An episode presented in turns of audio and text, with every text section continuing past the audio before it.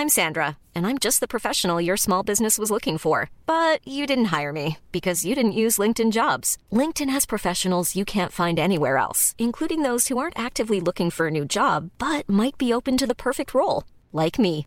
In a given month, over 70% of LinkedIn users don't visit other leading job sites. So if you're not looking on LinkedIn, you'll miss out on great candidates like Sandra. Start hiring professionals like a professional. Post your free job on linkedin.com/people today.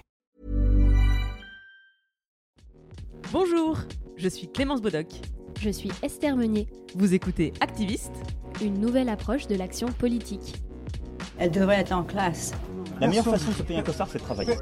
I am not a believer in climate change. C'est papa et maman qu'on assassine. Vous vous transformez en véritable chien de garde de la police de la pensée. Le choc n'est pas un choc climatique. Et puis si on est au SMIC, eh ben faut peut-être pas divorcer non plus dans ces cas-là. Ou dans les milieux où il y a vraiment le pouvoir, il n'y a pas de femmes. Oh, ça suffit là.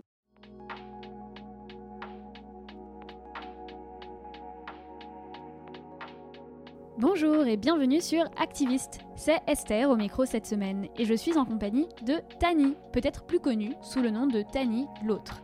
Elle est humoriste et hors période de Covid, elle se produit à la Comédie des Trois Bornes avec son spectacle Enfin. Chez elle, l'humour est quelque part une arme politique et c'est pour ça que nous souhaitions la recevoir sur ce podcast. Bonjour Tani. Bonjour. Euh, je suis trop contente que tu sois avec nous sur le podcast. En vrai, ça faisait longtemps que j'avais envie de t'inviter, mais j'étais genre oui, mais je vais d'abord aller voir son spectacle hein, parce que enfin c'est con sinon. Mais en fait, euh, Voilà quoi. voilà. et puis ça commence à faire trop longtemps que j'avais envie et je me suis dit bon, j'en ai marre d'attendre. Tant pis. Allons-y. Donc comment ça va? Déjà Bah écoute, que- euh, ça va. J'avoue que là, euh, hier, j'ai eu un petit coup de, petit coup de mou avec l'annonce du, du troisième confinement, mais qui n'en est pas vraiment un. Enfin bref. Mais euh, ouais, ça commence à être un peu pesant de ne pas pouvoir jouer, de pas pouvoir euh, vraiment se projeter. Mais euh, on est résiliente, quoi. on tient le coup. Est-ce que tu as quand même une, une ligne de mire dans le sens où une fois que les trucs réouvrent, tu sais que tu recommences à jouer quelque part ou pas Oui, trop? oui, euh, enfin, le- moi je jouais mon spectacle au, au- au théâtre de la Comédie des Trois Bornes, dans le 11e. Et euh, voilà, enfin, c'est eux, c'est convenu que qu'on reprendra dès que dès qu'on pourra et que voilà, mon spectacle est toujours bienvenu chez eux, je crois. Donc euh, donc ça c'est cool, ouais. Ok, bon, trop cool. On a hâte alors, très très hâte. Euh, donc on, on reviendra bien sûr euh, sur ton parcours d'humoriste, etc. Euh, mais avant, j'aime bien remonter un peu dans le passé de mes invités, D'accord. limite à leur enfance. Et bah, je voudrais savoir, toi, si tu te souviens de tes premières indignations, des premières choses voilà, qui t'ont fait te sentir genre... Waouh. waouh, c'est pas juste. Ok, j'y ai jamais réfléchi, c'est intéressant. Bah, je sais que un des trucs qui m'a marqué, c'est genre, euh, je crois que c'était en 2002. Attends, non, beaucoup avant, je pense. Euh, je sais plus quand il y avait eu euh, à nouveau euh, Le Pen, je crois, au second tour. Ou, euh, 2002. Ouais, voilà, 2002, oui, c'est ça. ouais. Je me souviens de grandes manifestations et je me souviens que j'ai deux grands frères et donc mon frère le plus âgé qui était allé avec ses, ses amis euh, collégiens faire la manif euh, contre Le Pen et tout. Et je, c'était pas très clair dans ma tête, mais j'ai commencé à comprendre que euh, oui, il y avait des gens euh, racistes, euh, que la couleur euh, était, était importante quoi, euh, aux yeux des, des gens. Donc ça, c'est le, premier un peu truc que qui m'a marqué. Et après, je pense que c'est plein de petites choses euh, par rapport euh, au féminisme au fait que aussi j'ai grandi avec deux grands frères et je me rendais compte qu'à des moments j'avais pas le droit de faire euh, des choses qu'ils avaient le droit de faire euh, comme euh, partir en vacances euh, avec euh, avec mes potes de classe ou faire un séjour à l'étranger ou enfin des petites indignations comme ça euh, que je trouvais très très injustes et qui reposaient juste sur le fait que j'étais une fille et que du coup j'avais pas le droit de faire comme euh, mes frères quoi. Ah, ça c'est ouf, c'est une réponse qui revient souvent euh, Ah ouais. quand j'ai des femmes euh, en face de moi qui me disent bah je me suis rendu compte que j'étais pas traitée comme mes frères en fait ou comme mes cousins Mm. ou euh, voilà enfin c'est c'est fou comme ça démarre vite et tôt en fait. Toi t'as pris conscience du coup rapidement en fait du fait que au grand jeu de la société t'avais pas forcément les cartes gagnantes en main? Ouais, c'est un peu ça. Même si euh, je, je pense que quand j'étais petite, je le, c'était pas, je le conscientisais pas comme ça. C'était aussi, euh, je pense que j'étais juste aussi très énervée contre mes parents et que je comprenais pas justement pourquoi euh, au même âge on n'avait pas les mêmes, euh, les mêmes droits, quoi. C'était une injustice que tu gardais pour toi ou t'avais des revendications et t'essayais de les poser euh, devant eux? Non, je pense que je pense que je leur ai déjà dit et que euh, je crois m'avoir entendu. euh, mais non, mais toi c'est pas pareil. euh, euh, T'es une fille donc c'est plus dangereux, etc. euh, c'est pas, c'était souvent c'est pas pareil, voilà. Donc, euh, donc pas contente.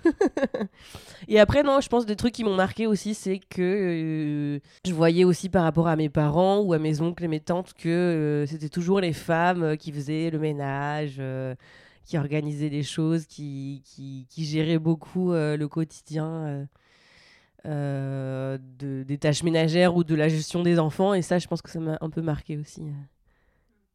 Le genre du truc, de truc où tu te dis Ah non, mais moi je veux pas faire ça plus tard. en. Ouais, c'est ça, ouais.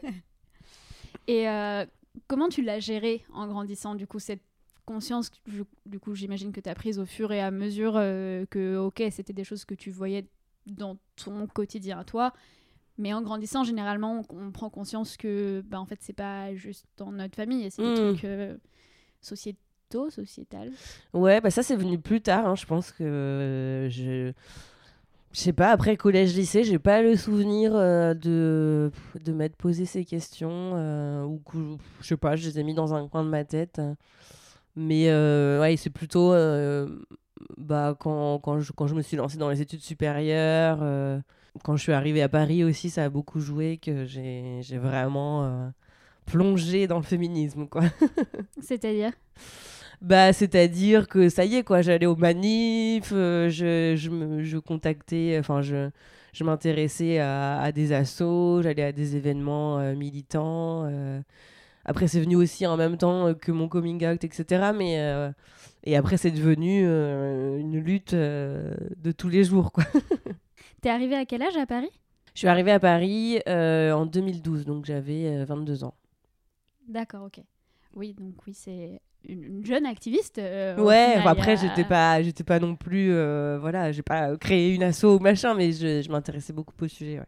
Y a pas enfin, Oui. j'allais dire, il n'y a pas besoin de ça, mais en même temps, en fait, ça dépend de chacun. Alors, toi, aujourd'hui, tu te considères activiste? Bah, c'est marrant parce que ouais, je me suis, je me suis posé la question euh, par rapport au podcast. Euh, activiste, j'utilise pas trop ce terme. Plus ouais, militante euh, dans mon stand-up et dans mon dans mon spectacle, dans ma forme d'humour, mais activiste, euh, j'avoue, je me reconnais pas forcément dans, dans ce mot-là. Moi, je t'ai rangé dans cette catégorie-là. je me suis dit, Non, non, oui, mais- je peux.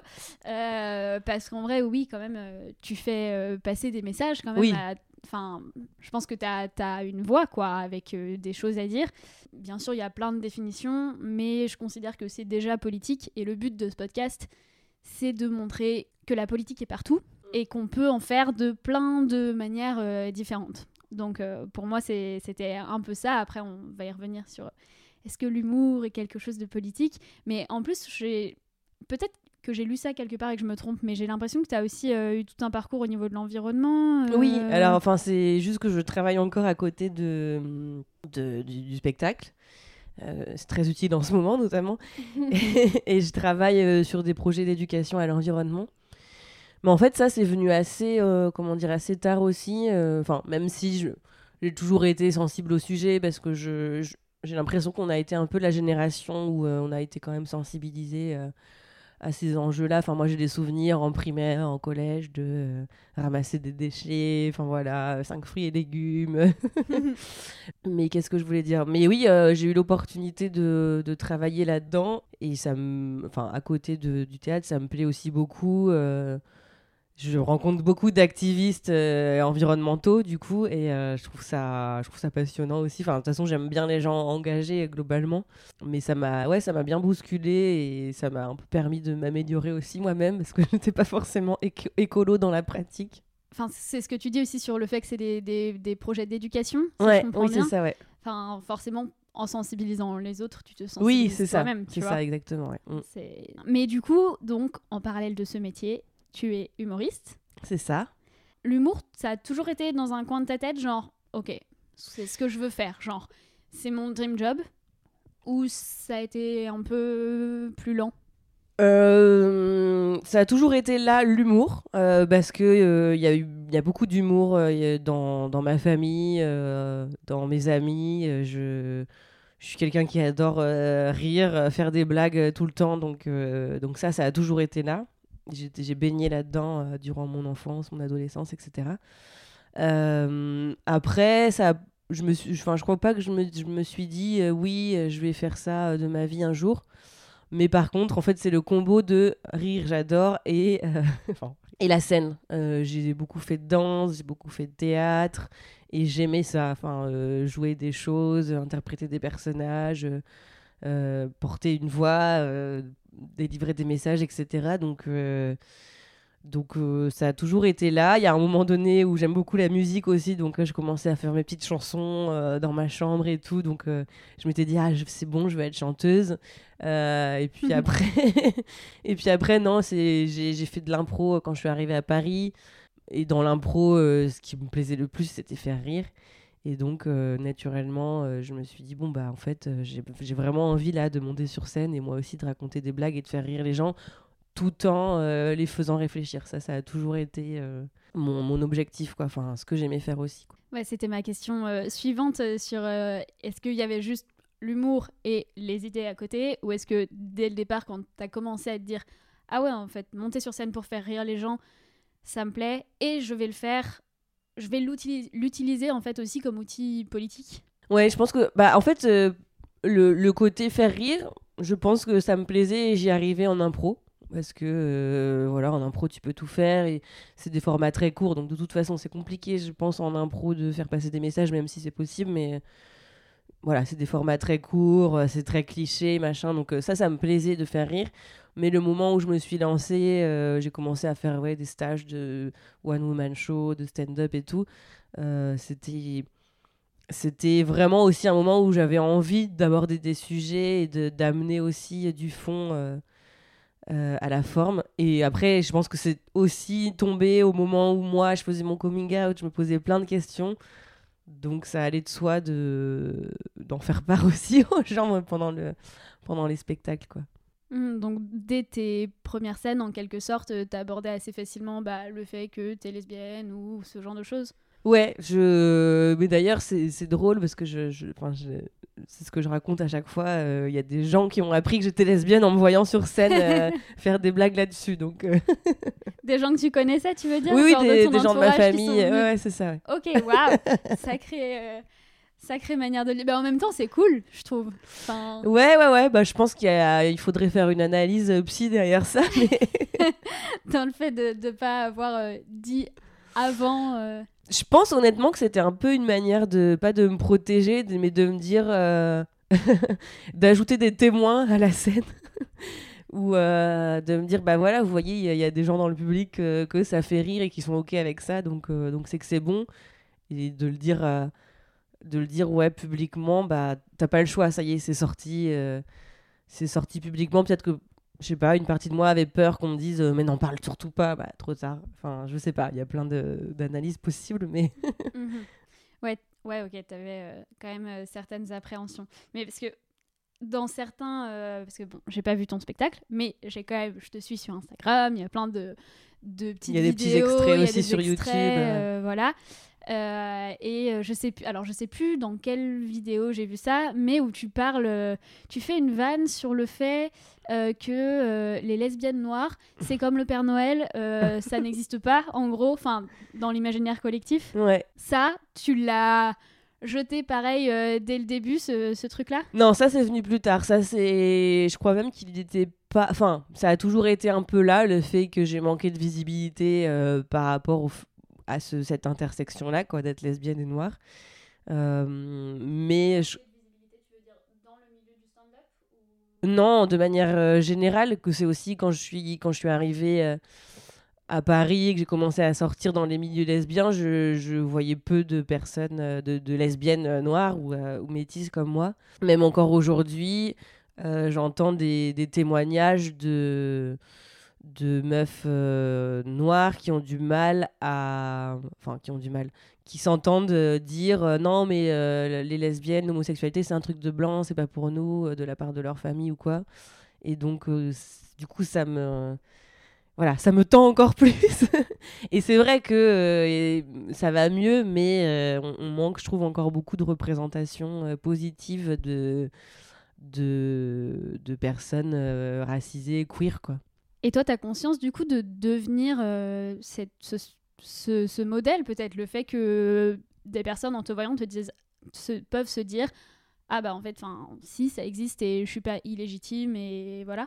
Est- Est-ce est-ce que tu as conscience de renvoyer cette image et de visibiliser en fait euh, tout simplement bah, ton existence euh, Oui, oui, oui, bah, enfin ça, j'ai surtout appris par rapport au spectacle où j'ai, bah, où j'ai des, des filles qui, qui viennent me voir euh, ou qui me laissent des commentaires après en disant ah bah ça fait trop plaisir euh, parce que euh, ça fait plaisir de, de, de voir euh, ce genre de, de choses sur scène, de- d'entendre ce genre de discours. Et il y a beaucoup de filles aussi qui viennent avec leur mère ou, ou leurs parents pour leur dire vous voyez, c'est ok. donc euh, donc j'ai pris conscience de ça, oui, avec le spectacle et c'est plutôt cool. Enfin, je suis contente. euh. Ouais, c'est un sacré impact euh, quand même. Enfin, Ouais, ouais, ouais, non, mais bah, après, je pense qu'il y en a, enfin, je suis pas la seule, il y en a d'autres, mais, mais c'est chouette de participer à ça.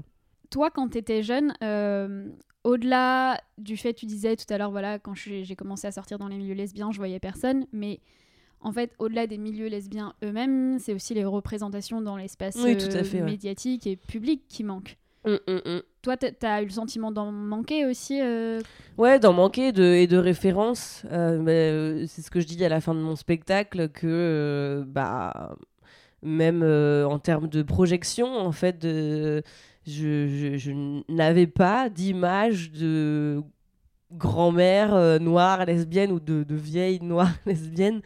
Et, et c'est, hyper frustrant. Enfin, tu te dis, mais du coup, ça, ça va être quoi ma vie? Est-ce que c'est possible? Est-ce que ça existe? Quand j'ai découvert euh, des, des textes et des reportages sur Audrey Lorde, c'était, mais genre, j'étais, j'étais trop contente, quoi. Ça, je me suis dit, ah, mais oui, bah, je peux devenir euh, comme elle. Enfin, le, rien que le fait de voir quelqu'un physiquement qui te ressemble, qui, a existé, c'est, c'est beaucoup, quoi. Ouais, de ouf. Je me demandais si tu perçois aussi euh, le fait qu'en fait, avec ton métier, tu ériges en quelque sorte au rang d'art euh, l'idée que l'intime est politique. Parce que c'est ce qu'a fait aussi un peu Audrey Lorde, justement. Ouais, ouais, ouais. Et bah, quelque part, c'est, enfin, à mes yeux, en fait, ta matière première, c'est justement ton vécu, ton vécu politique. Et t'en fais de l'art, en fait. Euh, bah oui, oui, j'en- j'en j'en ai conscience. Après, c'est venu aussi. euh, Je m'en suis rendu compte euh, aussi quand beaucoup de gens sont venus me voir quand j'ai commencé le stand-up en me disant Mais pourquoi tu racontes ça sur scène euh, Ça nous regarde pas. euh, euh, tu te mets à l'écart finalement en disant Moi, je suis lesbienne, moi, je suis ça. tout tourne autour de ça. donc, ça, c'est des choses que j'entends encore beaucoup aussi aujourd'hui bah, je me dis bon bah si les gens me disent ça c'est que oui c'est que c'est politique c'est que ça c'est que ça dérange c'est que ça c'est que ça titille parce qu'on va pas voir des des meufs euh, hétéros en leur disant mais pourquoi tu parles de ça de ton copain tout le temps euh, c'est hyper chelou enfin donc euh, donc ouais j'en ai pris conscience aussi euh, par ces par ces retours un peu chiants C'est dingue parce qu'en vrai, enfin, c'est ce que font tous les humoristes, quoi. mais oui non, mais c'est ça Littéralement, les, tous les, les sujets, c'est euh, c'est les, les relations amoureuses, c'est euh, du cul. C'est en plus moi je, c'est ça que je dis. En plus je, je parle pas, enfin vraiment peu de cul quoi. C'est c'est vraiment plus euh, ouais comment je me suis rendu compte que je, je tombais amoureuse euh, des filles, euh, les premières premières soirées en- lesbiennes en boîte de nuit. Enfin voilà c'est enfin, mon quotidien en fait et c'est ça qui est, qui est drôle, c'est que tu te rends compte que ouais mais le quotidien de certaines personnes, euh, on va pas l'entendre. Enfin du coup bah oui c'est politique. Ouais, c'est. Je suis... En fait, je suis surprise euh, que qu'on puisse se faire ce retour-là parce que je suis là, genre. T'as cru que quand t'allais voir euh, le, le plus euh, random euh, et mainstream des humoristes, genre, je sais pas, Gad Elmaleh, j'en sais rien. Genre, lui, t'as cru qu'il s'inspirait pas de sa vie pour parler de ses. Enfin, genre. Ok, je trouve que c'est vraiment le reproche le plus débile à faire à quelqu'un qui fait du stand-up. Mais du coup, je, je m'intéressais aussi à ton processus créatif. Comment tu crées tes vannes sur ces sujets-là. Est-ce que c'est des... Est-ce que par exemple c'est une sorte de mécanisme de défense où toi quand tu te retrouves dans la situation, en fait immédiatement tu réponds avec humour, voilà, ou est-ce que c'est plutôt quelque chose que tu réfléchis après coup? Enfin, comment tu arrives à rire à partir d'un vécu qui en fait est pas facile de base? Ouais, ouais, ouais. Bah en fait, euh, je pense que de toute façon, je pars, oui, je pars toujours de mon quotidien et c'est que quand il m'arrive des trucs, euh, c'est souvent en réaction à des émotions un peu fortes, justement, euh, des, élans de, de, colère ou des élans de tristesse ou, euh, ou des élans de joie et où je note voilà, sur un carnet ou sur mon téléphone, ah, ça, ça. En fait, j'aime, à chaque fois, je me dis, ça va être drôle, ça va être, euh, ça va être intéressant si bah ouais, ça provoque un truc en moi et que ça me titille et que du coup, je pense que quand je vais le délivrer sur scène, ça va être très sincère et donc euh, on, pourra en faire de quelque chose de drôle. Et après, je me, voilà, en général, ça part juste d'une idée que je note sur, euh, sur mon téléphone ou sur un carnet. J'y reviens plus tard quand ça s'est un peu calmé au, au, niveau de l'émotion et je, et je, ouais, je pense que c'est essayer de tourner en de prendre du recul et de le tourner en un truc drôle pour, pour l'évacuer. Je pense qu'il y a un peu un, truc cathartique, enfin je sais pas, mais... Mais, euh... mais en tout cas, oui, j'aime bien quand ça part d'une émotion et que j'arrive à finalement à le retourner pour, euh, pour le dégager, pour, euh, pour me débarrasser de ce, ce truc qui m'a fait chier dans ma tête. Quoi. pour donner quelques exemples, euh, je sais pas, enfin par exemple, quand tu euh, fais euh, des blagues sur euh, le fait que les, deux premières questions que te posent les gens, c'est d'où viens-tu et est-ce que je peux toucher tes cheveux? Ça, enfin, j'imagine qu'en plus, c'est des choses que tu dois vivre depuis que tu es vraiment enfant, quoi. Enfin, si tu peux, je sais pas si tu te souviens d'ailleurs comment tu as créé ce truc-là, mais si jamais oui, genre, comment tu arrives à prendre cette distance-là? Et pourquoi t'en fais un sujet à ce moment-là?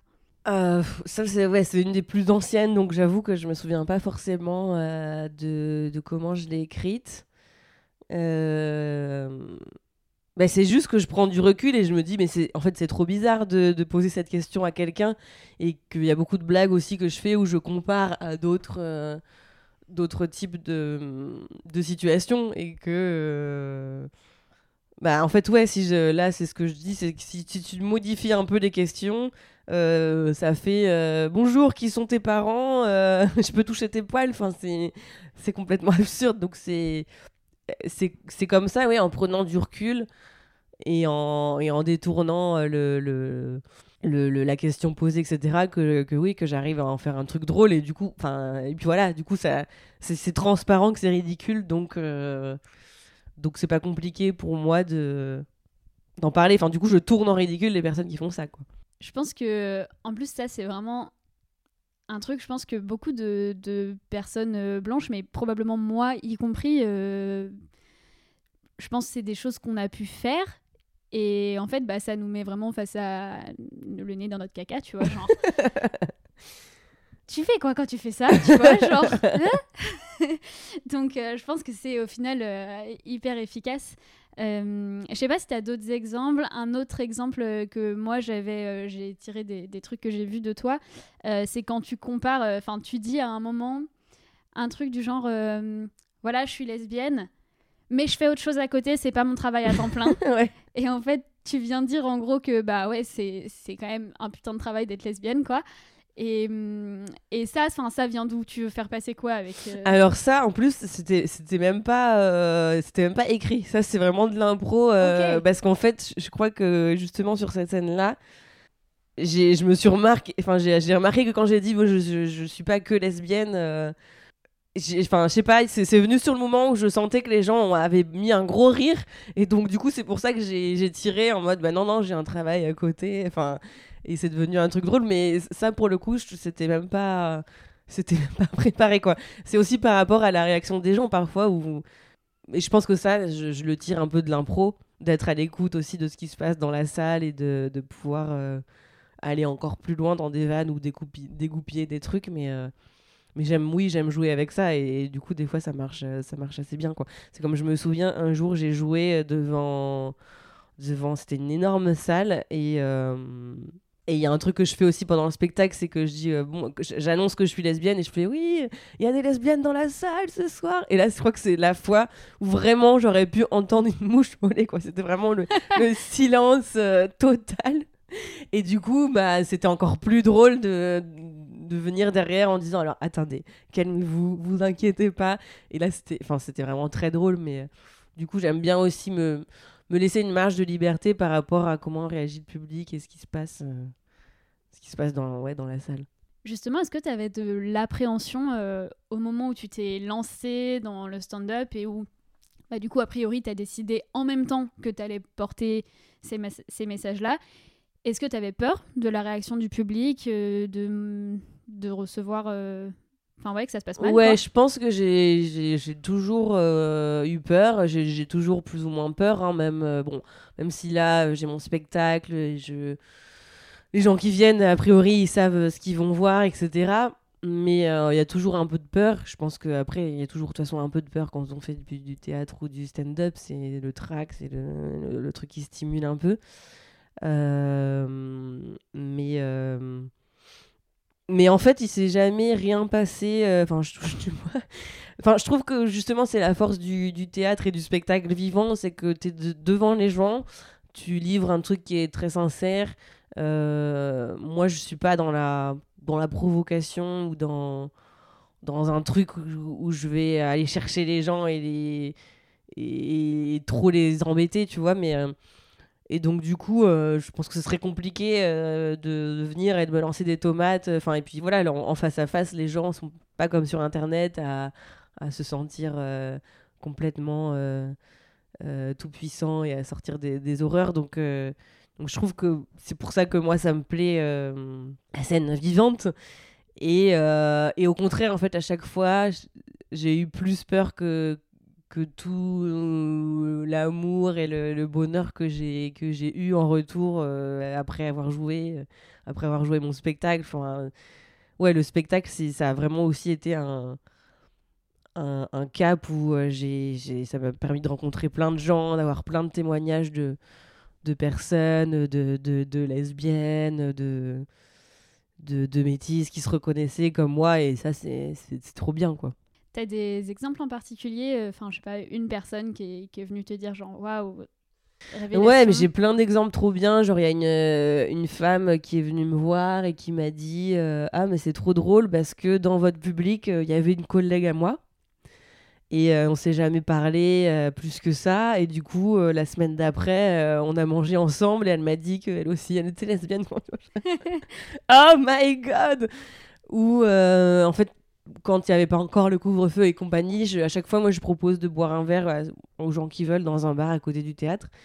Et euh, une fois, euh, du coup, il y avait à la fois des entre guillemets des bébés lesbiennes, enfin des, des ados de ouais d'une vingtaine d'années qui étaient là et une vieille une vieille butch qui venait de je sais pas où des, dans les Alpes qui avait je sais pas la cinquantaine et, et on était tout ensemble en train de parler de ce que c'est d'être lesbienne et de confronter nos nos idées, nos vécus, et je me disais, waouh, c'est génial comme moment. Enfin, je suis trop contente d'avoir pu provoquer euh, ça indirectement, quoi.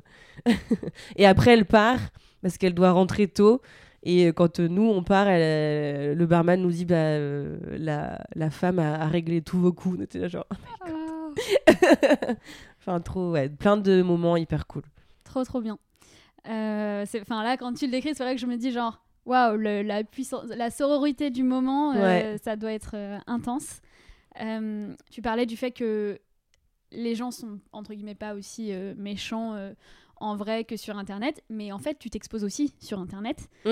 Euh, oui, depuis le confinement, surtout. Ouais. Ouais, t'as quand même un Insta sur lequel t'es bah, quand même très active, etc. Est-ce que quand t'as commencé à le faire, justement, tu dis depuis le confinement, t'avais plus d'appréhension peut-être euh, par rapport à des, des retours haineux ou est-ce qu'au final ça s'est bien passé et t'en as pas eu? Enfin, Je pose la question parce que je pense que c'est quelque chose qui peut aussi euh, freiner beaucoup de personnes. En fait, je pense que c'est important de montrer que quelle est la, la réalité de, de ce qui se passe quand on fait ça, à la fois dans ce qu'il y a de mauvais et à la fois comment on peut le dépasser et le faire quand même en fait. Bah, c'était un truc qui me faisait assez peur. Après, j'ai la chance sur Instagram d'avoir une communauté plutôt bienveillante qui me suit, etc. Mais il y a eu quelques vidéos où apparemment j'ai fait des trucs plus provoques que d'habitude et je me suis récupéré quelques trolls. Euh, mais moi, je bloque systématiquement, que ce soit pour moi ou pour euh, tous les gens qui me suivent. J'ai pas envie qu'il y ait des batailles dans les commentaires et que. Mais il y en a un, euh, là, il y a pas longtemps, qui, qui, qui, était bien, bien chiant, en fait, qui recréait un compte pour commenter, je le bloquais, il recréait un compte pour commenter, je le bloquais et tout. Et je, lui disais un peu, mais arrête en fait, enfin, on a compris, t'es pas content, maintenant stop quoi. Enfin, au bout d'un moment, il s'est arrêté. Ouais, j'essaie d'être vigilante aussi par rapport aux comptes qui me suivent. Euh, bah voilà, de ne pas avoir des, des comptes euh, euh, qui viennent t'embêter. J'ai de la chance pour l'instant, j'ai pas eu trop ça, mais c'est quand même un truc qui me fait peur parce que je vois qu'il y, y, a des comptes féministes qui se font qui se font un peu euh, attaquer euh, par rapport à ça. Mais euh, et je sais que donc ça c'est pour mes réseaux, mais par exemple j'ai participé à une émission sur France TV slash autour de de Shirley Soignon.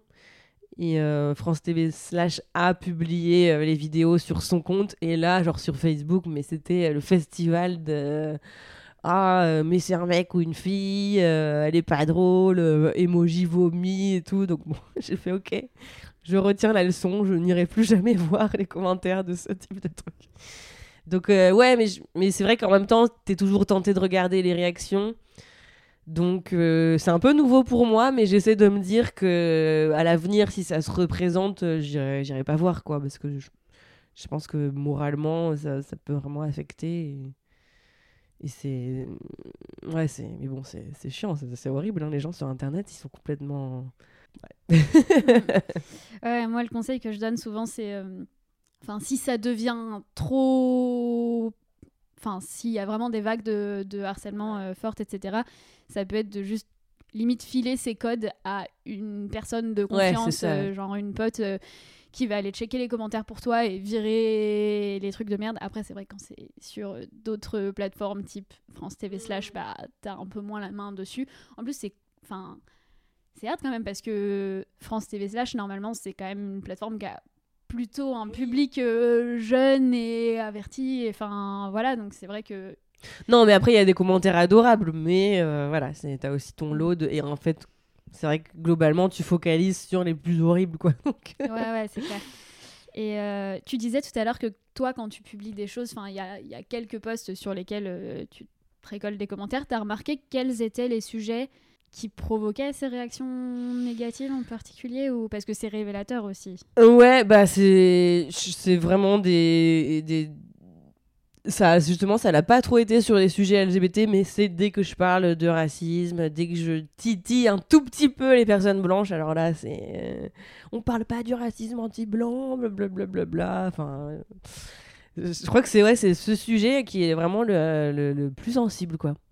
Surtout en ce moment je Alors, bah, puisque tu abordes le sujet, euh, sauf si ça te saoule, mais si ça te saoule pas d'expliquer en quoi le racisme anti-blanc n'existe pas, n'hésitons pas. Je suis pas sûre qu'il y ait beaucoup de personnes chez activistes qui se disent le racisme anti-blanc est un vrai truc, mais parfois c'est bien d'avoir des supports pour pouvoir montrer à quelqu'un tiens, regarde, pourquoi ça n'existe pas? Donc, est-ce que ça t'embête de répondre à cette question?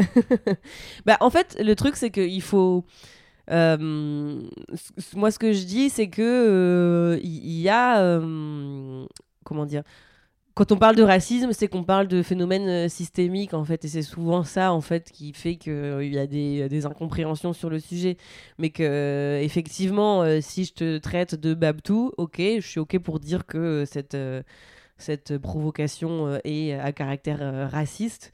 Mais ça n'en fait pas, voilà, il n'y a pas des, des, des, gens qui sont pas employés ou discriminés parce qu'ils ils sont de couleur blanche, qui se font arrêtés euh, par la police ou euh, ou euh, jugés incorrectement parce que ils sont blancs, on leur refuse des, des appartes parce que ils sont blancs. Enfin, c'est voilà, c'est ça qu'il faut voir derrière. Mais mais ouais, je pense que c'est un long chemin de déconstruction et que tout le monde n'est pas encore prêt pour pour ça quoi. Mm. C'est la différence quelque part entre en fait une insulte ponctuelle Ouais, et quelque ça, ouais. chose qui affecte toutes les sphères de ta vie au quotidien, quoi. Mm, mm, mm. Cette année, au final, bon, elle- 2020 a été merdique sur plein de points, mais est-ce que tu as eu le sentiment, euh, enfin moi j'ai vu que tu avais pas, mal- pas mal pris la parole aussi euh, au moment de, de- des manifestations Ah oui, ouais. Génération Adama, euh, etc. Est-ce qu'à ce moment-là, tu as eu l'impression qu'il y avait des choses qui bougeaient vraiment, ou pour toi ça reste marginal et... Euh, alors en fait, moi, ça, a été très intense pour moi parce que j'ai j'ai l'impression que ces dernières années, j'ai été très euh, en éveil et en même militante justement sur les sujets euh, LGBT et, et féministes, mais que j'avais un peu, j'étais pas forcément hyper, je prenais pas forcément tout le temps la parole sur le racisme et, et ces questions-là en fait. Euh, parce que j'avais l'impression que voilà on- enfin c'était euh, c'était pas gagné mais euh, que, que tout le monde en était conscient. Enfin voilà quoi les, les, les, les actions les marches contre le racisme pour moi ça date de même d'avant le féminisme en fait.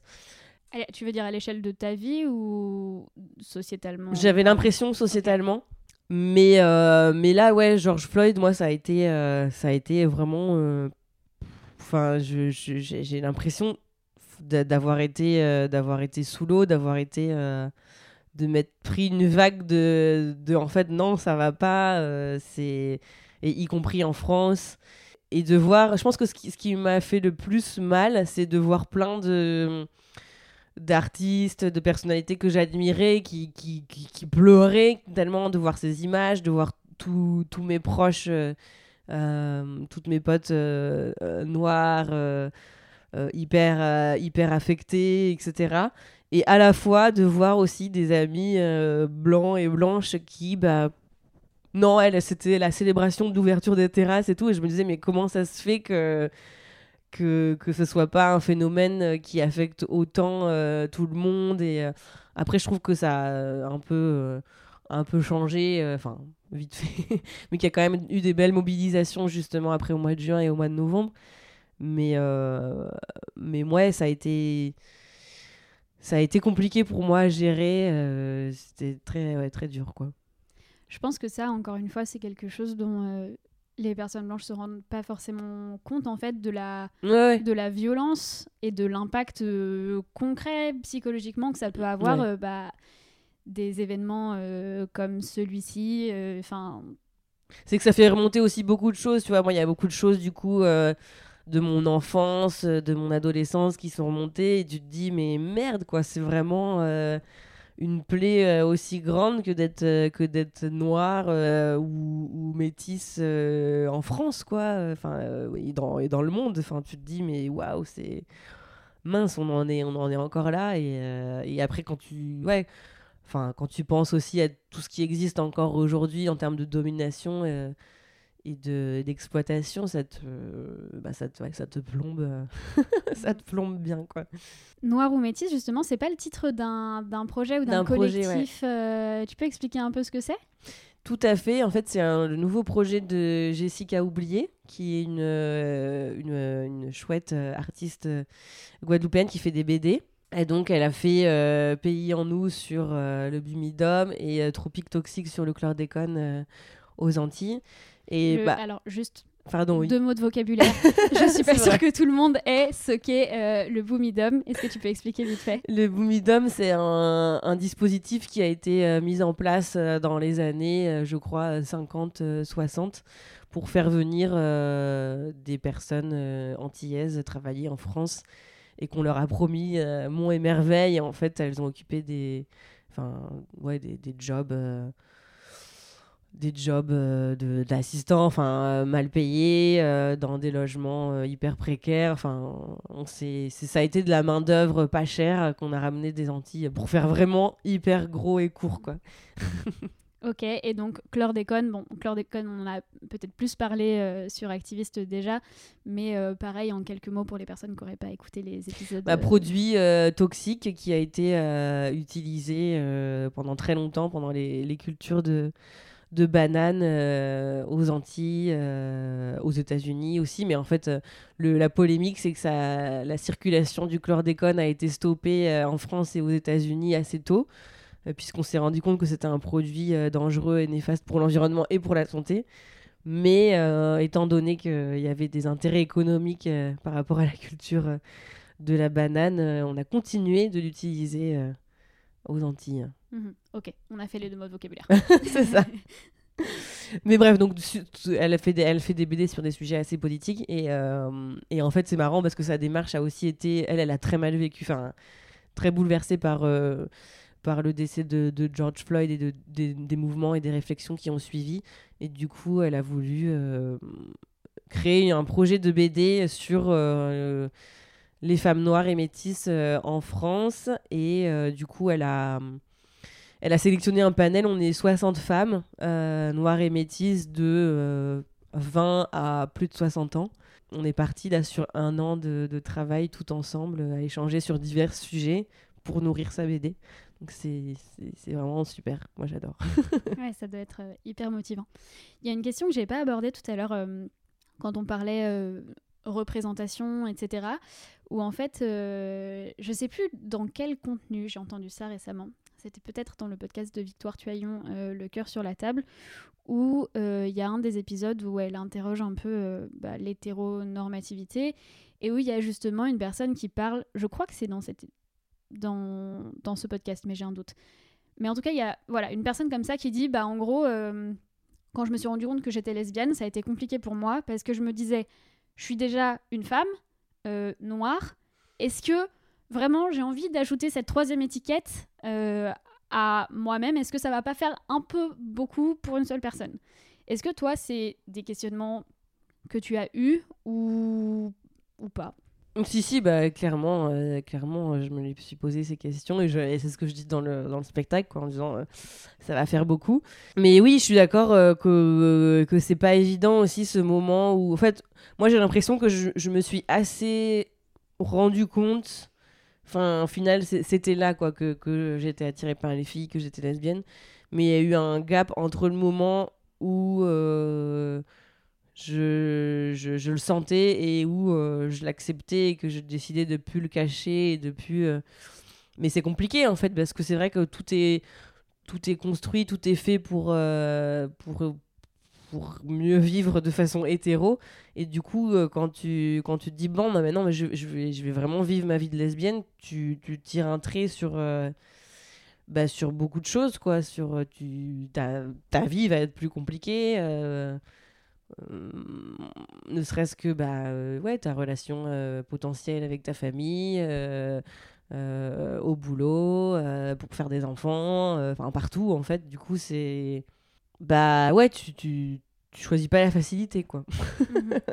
Ouais, justement, sur la, la PMA, euh, t'en fais aussi euh, des vannes, il me semble, non? Ouais un petit peu maintenant euh, j'aime bien euh, titiller sur ce sujet Il y, a- y en a un peu besoin, vu le temps que ça prend, en même temps, de, c'est clair de secouer les personnes euh, qui auraient le, le pouvoir de, De nous changer, accorder ces droits. voilà. Là, dans tout ce que tu racontes, je me dis, en fait, ça me fait penser à un sujet d'actualité aussi. Euh, je crois que c'est Jean-Michel Blanquer, le ministre de l'Éducation nationale, qui s'est indigné là récemment. C'est une polémique qui nous ressort tous les ans sur les espaces en non-mixité. Euh, il a découvert que euh, le syndicat l'UNEF avait organisé des réunions dont euh, les personnes blanches euh, et peut-être même, je sais plus quel était le, le, le contexte précis de ces ateliers-là euh, et quelle non-mixité c'était.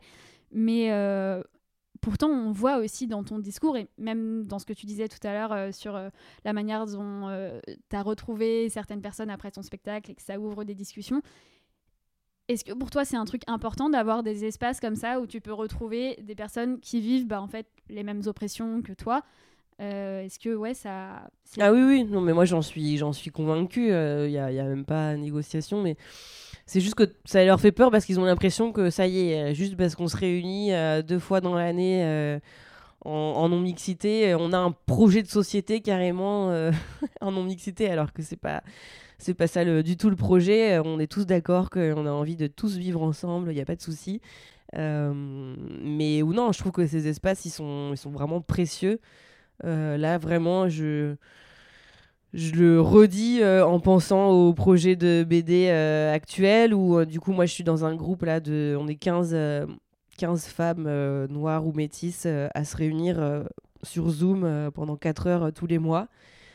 Et c'est un bonheur, enfin c'est génial en fait de pouvoir aborder plein de sujets sans avoir quelqu'un qui t'interrompt et qui dit oui mais vous pensez pas que, enfin voilà quoi, euh, laisse-nous avancer dans nos réflexions de vécu de euh, femmes noires etc.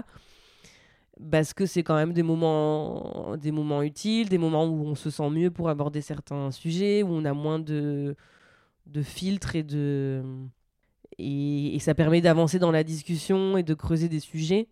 Euh, et ça n'empêche pas, tu vois, aussi, tous les mois, elle fait un Facebook Live avec des intervenantes. Et là, c'est ouvert à tous. Et, du coup, c'est cool aussi d'échanger avec des personnes blanches. Et, et, voilà, mais je trouve qu'en termes d'outils, c'est intéressant aussi de d'avoir ça. Et puis, en fait, c'est juste que... Enfin, c'est- normal, je sais pas, quand... euh, quand, euh, je sais pas, t'as as une relation un peu toxique avec un mec et t'as besoin de débriefer avec ta meilleure pote, et ben voilà, tu, tu l'invites pas à la réunion. En fait, c'est juste.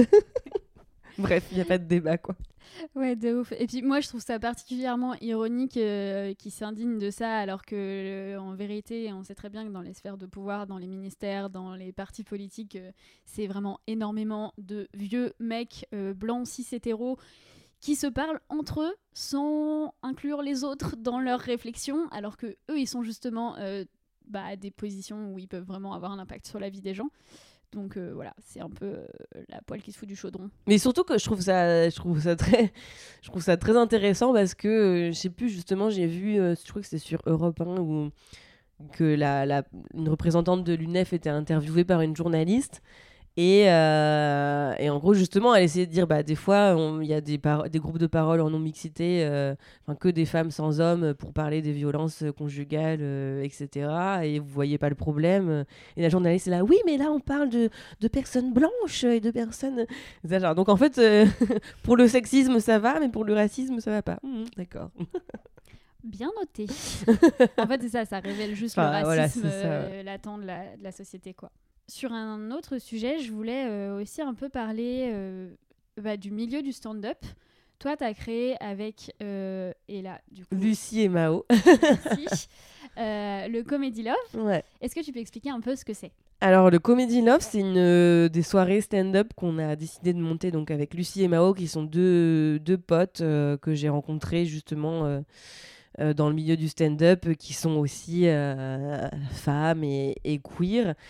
En fait, c'est venu de plusieurs constats. Le premier, c'est qu'on se rendait compte qu'en tant que meuf, c'était plus compliqué de, jouer, d'être d'être programmé euh, sur des plateaux, parce que c'est encore aujourd'hui un milieu assez masculin, où du coup, c'est des, mecs qui organisent des plateaux, et comme c'est des mecs, bah, ils ont beaucoup de potes mecs, et donc du coup, ils font jouer leurs potes, et, et c'est plus compliqué d'avoir accès, euh, de rentrer dans le réseau, quoi. Souvent, euh, on était la seule meuf euh, de la soirée et, euh, il se crée des dynamiques où t'es pas forcément hyper à l'aise, où tu passes après six mecs qui ont fait des blagues avec des punchs un peu sexistes, un peu homophobes, un peu racistes et bah ça te met pas forcément dans de bonnes conditions aussi pour jouer. Donc on s'est dit bah on va créer nous nos soirées où on va le, le, le, le motto, c'est que c'est euh, des soirées bienveillantes où on fait pas euh, d'humour à caractère euh, sexiste, euh, raciste, etc. Et, et on crée une ambiance euh, bienveillante et on invite des gens qu'on aime bien. Et puis euh, pour rajouter encore plus de love, on invite une asso qui nous plaît et on lui redonne une partie du chapeau. C'était- C'est ça le principe des soirées Comedy Love. Est-ce que le, fait de créer ce genre d'espace, ça permet aussi de, de faire prendre conscience, euh, bah, par exemple aux cercles dont tu parles et qui peuvent être problématiques euh, parfois, de faire prendre conscience à ces personnes-là que peut-être il y a un problème en fait? On l'a pas fait pour eux. Enfin, c'était pas nous, c'était plus pour nous pouvoir euh, jouer et être dans des bonnes conditions pour jouer. Parce que du coup, c'est des soirées où on s'amuse. On est contente d'être là. On est. On n'a pas peur de tester des, vannes, euh, de tester des choses. euh, on peut aussi plus facilement tester justement des vannes. Enfin, moi, je sais qu'à chaque fois, bah, je, oui, je vais faire des blagues sur les lesbiennes encore plus parce que dans notre public, notre public est plus LGBT Et, en fait, c'est drôle parce que euh, si le point où peut-être que ça, leur fait réaliser, mais en, général, comme on invite des gens qu'on aime bien, voilà, ça marche. Mais il y a parfois des mecs qu'on a invités euh, qui ont l'habitude de cartonner quand ils jouent euh, dans des bars euh, lambda dans Paris. Et là, ils se retrouvent devant notre public qui est quand même euh, 90% féminin et assez engagé sur les questions LGBT et tout. Ils font leurs blagues et ça ne rit pas, ou ça rit beaucoup moins que sur les autres plateaux. Et là, ils se disent Ah, mais c'est bizarre. Est-ce que mon humour serait un peu problématique parfois? Enfin, bon, pas pas à ce point, mais euh, ouais, je pense que ça, ça a pu permettre de, permis de, confronter euh, certaines personnes à ça. Mais bon, c'était pas le but premier. Le but premier, c'est vraiment nous de nous amuser et aussi de faire venir euh, des gens qui, qui, qui aiment pas trop le stand-up d'habitude. Enfin, moi, y a eu- on a eu beaucoup ce retour de personnes qui nous disent Bah non, moi, j'avoue que je vais pas souvent dans des soirées stand-up parce que justement, euh, je me sens pas à l'aise. euh, j'ai trop peur qu'on me clash sur des sujets où j'ai pas envie qu'on me clash. Et, euh, et là, par contre, bah, vous, vous m'avez trop fait aimer le, stand-up, quoi. Et ça, c'est génial aussi, quoi. Ouais, ça crée une autre relation au public euh, finalement. C'est vraiment chouette. Est-ce que c'est aussi une manière, euh, quelque part, euh, ce Comedy Love, de lutter contre euh, une forme de désespoir qui peut saisir, je pense, les personnes qui veulent faire passer des messages politiques progressistes et qui ont l'impression que c'est pas toujours efficace, ou en tout cas que la société n'avance pas au rythme où on voudrait qu'elle avance. Toi, est-ce que ça t'arrive parfois d'être dans une situation où tu te dis là franchement j'ai envie de jeter l'éponge genre et de partir m'exiler sur une île où il y aura euh, Ouais, euh, je, je me le dis pas trop. Enfin, je, je me le suis plus dit cette année où, euh, avec le Covid, on était très isolés et c'est compliqué en fait parce que.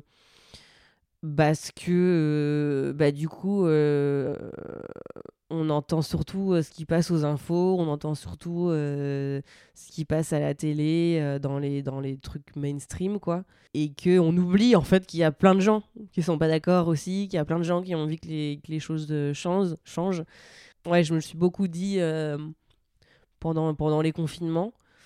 Mais euh, vraiment, au final, quand on va, enfin justement, quand on organise, euh, oui, le Comedy Love ou encore une fois euh, à mon spectacle où j'ai des super retours, je me dis que bah non, en fait, ça change et qu'on est sur la bonne voie parce que il y a quand même plein de gens qui qui ont envie que ça change. Et ça, on, l'oublie, mais c'est bien réel.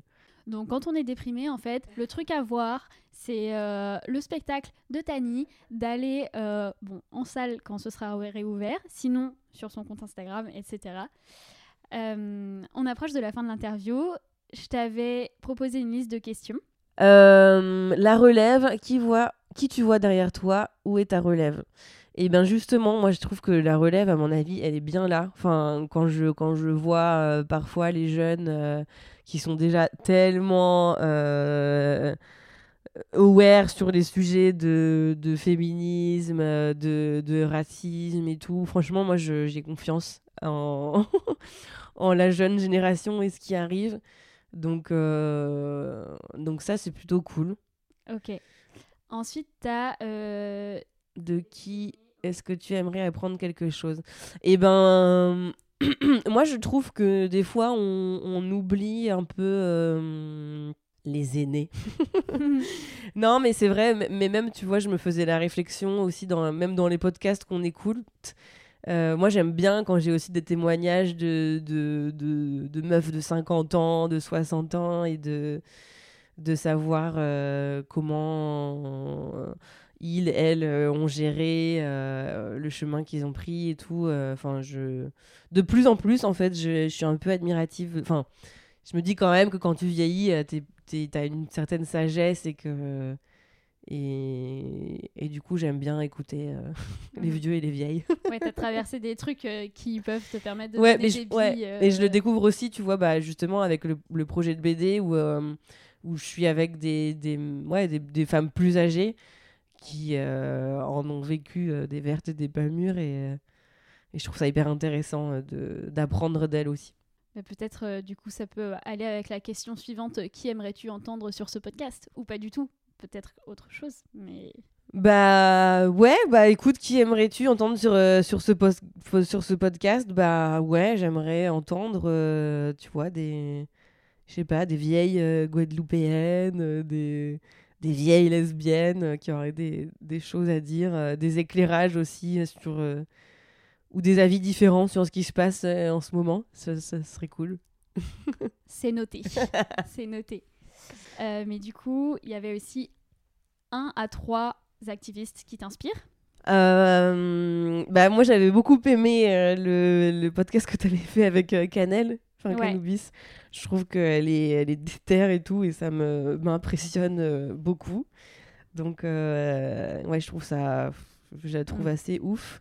Ouais, vraiment, il faut, il faut regarder ce qu'elle fait, euh, Ouais, ouais, suivre ses combats, y compris sur Insta. Ils viennent euh, justement avec euh, bah, Canel, Oui, d'annoncer, Annabelle et ouais. Jérémy. Donc, ils sont tous les trois passés euh, sur Activist dans des, dans des épisodes euh, différents. Ils et elles ont réalisé un documentaire euh, sur le chlordécone dont on parlait tout à l'heure. Et euh, bah, la date de sortie vient d'être annoncée, euh, donc c'est trop cool. Ouais c'est clair. Après euh, beaucoup d'admiration aussi pour euh, Alice Coffin. Mhm. Euh, parce que je trouve que elle clairement c'est une activiste euh, incroyable enfin qu'elle a créé des choses euh, enfin que ce soit les actions avec la barbe la création de la JL enfin je trouve qu'elle entreprend des choses parce que souvent je- c'est ça aussi qui me manque enfin je me dis on peut pas toujours être dans la dans la contestation et la confrontation sans quand même explorer des, des pistes de solutions et trouver des des actions et donc je trouve que ouais vraiment très très admirative euh, de cette euh, de cette personne Admiration que je, je partage également. et puis euh, bah je sais pas euh, C'était un à trois. Hein. Si, T'as as cité deux personnes déjà. Si tu bah euh, non mais euh, bah alors pour pour pour euh, pour défendre le stand-up et, euh, et quelqu'un qui m'a beaucoup aidé je dirais Shirley Soignon qui, qui moi m'inspire beaucoup par, son, par son parcours, par bah aussi j'aime beaucoup son humour et je trouve que c'est quelqu'un qui entreprend beaucoup de choses. Elle a créé son, son premier comédie club là à Barbès. Elle fait énormément de choses, elle fait des masterclass, elle organise des, des plateaux euh, en anglais, en chinois, en arabe, en créole. Enfin, je, trouve que c'est quelqu'un qui hum, déjà a su ouvrir la voie sur le fait de, de, de porter un humour euh, lesbien et, noir, etc. Et en plus, euh, ouais, elle, elle, elle tend la main, elle donne les, les clés euh, à la relève pour suivre. et elle entreprend beaucoup de choses, donc, donc ouais. Pour terminer, euh, je te donne une machine à remonter le temps et tu répares quelque chose dans l'histoire. Euh, tu fais quoi? Je te donne une machine à monter, tu répares. Il y a tellement de choses à réparer. Ouais, elle est pas facile. Dans mon histoire ou dans l'histoire du monde? Tu choisis. Waouh Euh, tu peux parler de ton histoire si c'est plus facile. Ouais, parce que dans l'histoire du monde, bah écoute, j'an- j'annule l'esclavage, j'annule le patriarcat. dans, dans mon histoire, euh, bah, ce serait de- d'essayer de. Après, bon, euh, ça aurait été compliqué, mais de, de, de m'avoir, de m'être dit, euh, Tani, t'es lesbienne plutôt, quoi. Ouais. ouais. Ça t'aurait. Bah ouais, on a perdu trop de temps, là. ok, bah écoute, merci beaucoup, Tani. Euh, donc, si les gens veulent découvrir ton travail, euh, te suivre, il faut aller où? Et ben sur euh, bah, les réseaux sociaux, hein, surtout en ce moment, donc Facebook, Instagram, Twitter, donc c'est Tani, T-A-H-N-E-E, E, l'autre. Alors pourquoi? Parce que il y a une- une humoriste qui s'appelle Tani. Euh, qui est lesbienne euh, et qui est allemande, donc euh, ça va pour l'instant, on n'est pas sur le même territoire. Mais du coup, bah, voilà, moi je suis l'autre, et puis c'était aussi l'autre par rapport aux différences. Enfin, voilà, en tant que noire, lesbienne, on m'a toujours dit que j'étais autre, donc voilà, c'était un, clin d'œil par rapport à ça. Ok, eh ben merci beaucoup. On mettra tous les liens de toute façon dans la description du podcast. Et euh, bah, j'ai passé un super moment, j'espère que toi aussi. Ouais, carrément. À très bientôt sur Activiste.